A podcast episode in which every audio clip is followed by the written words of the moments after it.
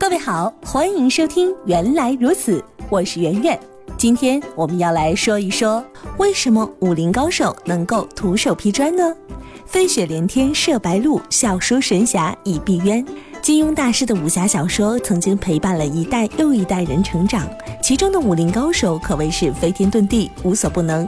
金钟罩、铁布衫、神马的都是小儿科，更别说徒手劈砖了。那么，你有没有想过，武林高手为什么能那么厉害呢？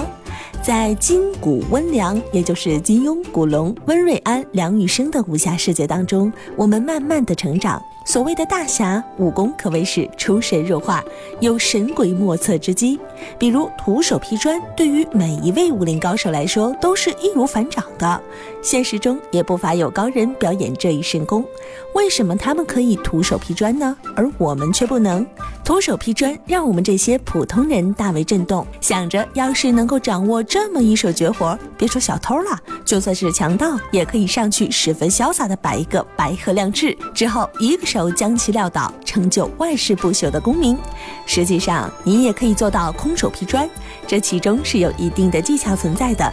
将平整的砖放在一个平面上的时候，不要让它们全部紧挨着，而是要在中间留存一定的角度，在手掌下劈的过程当中，顺势让其紧挨到平面上，之后牢牢地将其把住，使其不可能掉落，之后就可以完全劈开一块完整的砖了。这主要是利用物理学中的杠。杆原理，但是武林高手可不是仅仅劈一块砖而已，他们大多数是力劈四五块砖的样子。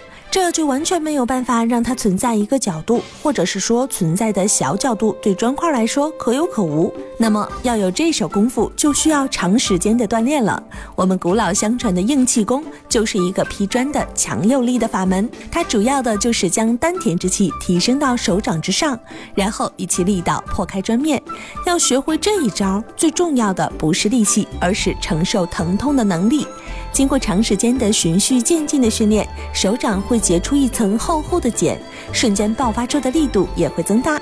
这个时候劈砖就是一件很容易的事情了。所以说，劈砖这门神技不是你想劈就能够劈的，还要经过长期系统的训练才可以。